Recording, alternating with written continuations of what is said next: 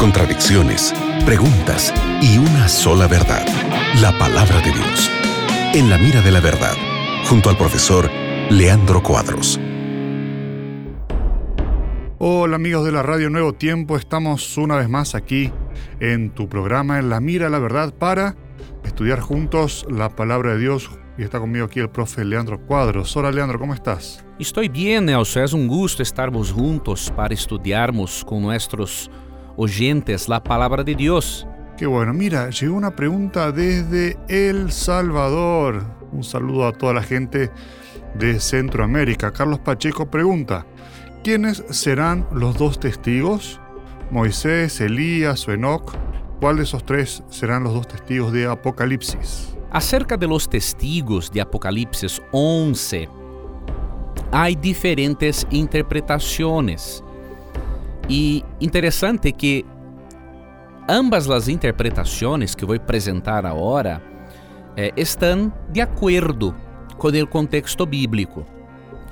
Por exemplo, há autores que ensinam que os dois testigos são uma referência à lei de Moisés e os profetas.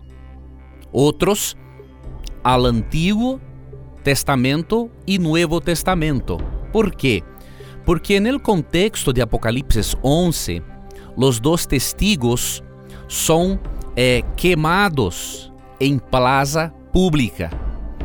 E isso leva nossas mentes para a época da Revolução Francesa, sim, quando Bíblias foram queimadas em praça pública. Então, é realmente uma referência à palavra de Deus.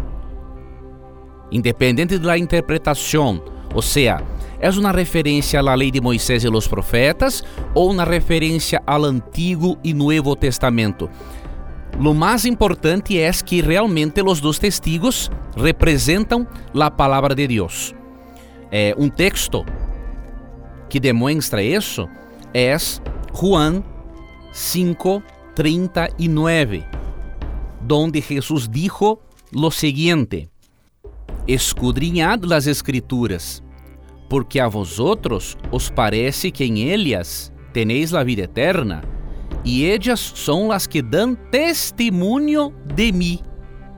Entonces, ¿quién da testimonio de Jesús? Las escrituras, la palabra de Dios e pode ser en el contexto la lei de Moisés e los profetas. E la palavra de Deus realmente foi queimada em la Revolução Francesa de acordo com o contexto de Apocalipse 11. Pero não solamente a palavra de é um te testigo de Jesus. Hechos, capítulo 1, versículo 8, dice lo siguiente: Pero recibiréis poder quando haga venido sobre vosotros el Espírito Santo, e me sereis testigos em Jerusalém e em toda Judea, em Samaria e hasta lo último de la tierra.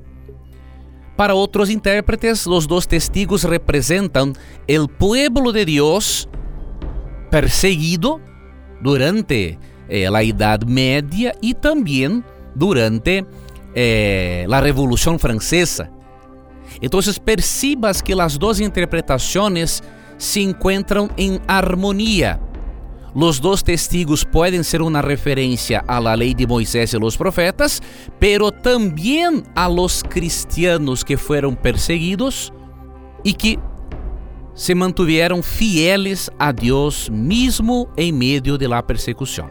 Excelente, gracias Leandro, gracias Carlos de El Salvador por tu pregunta. Sigue en compañía de la Radio Nuevo Tiempo y sigue enviándonos tus preguntas. Y te recuerdes que siempre que tengas coraje de preguntar, la Biblia tendrá coraje de responderte. Un abrazo, que Dios le bendiga.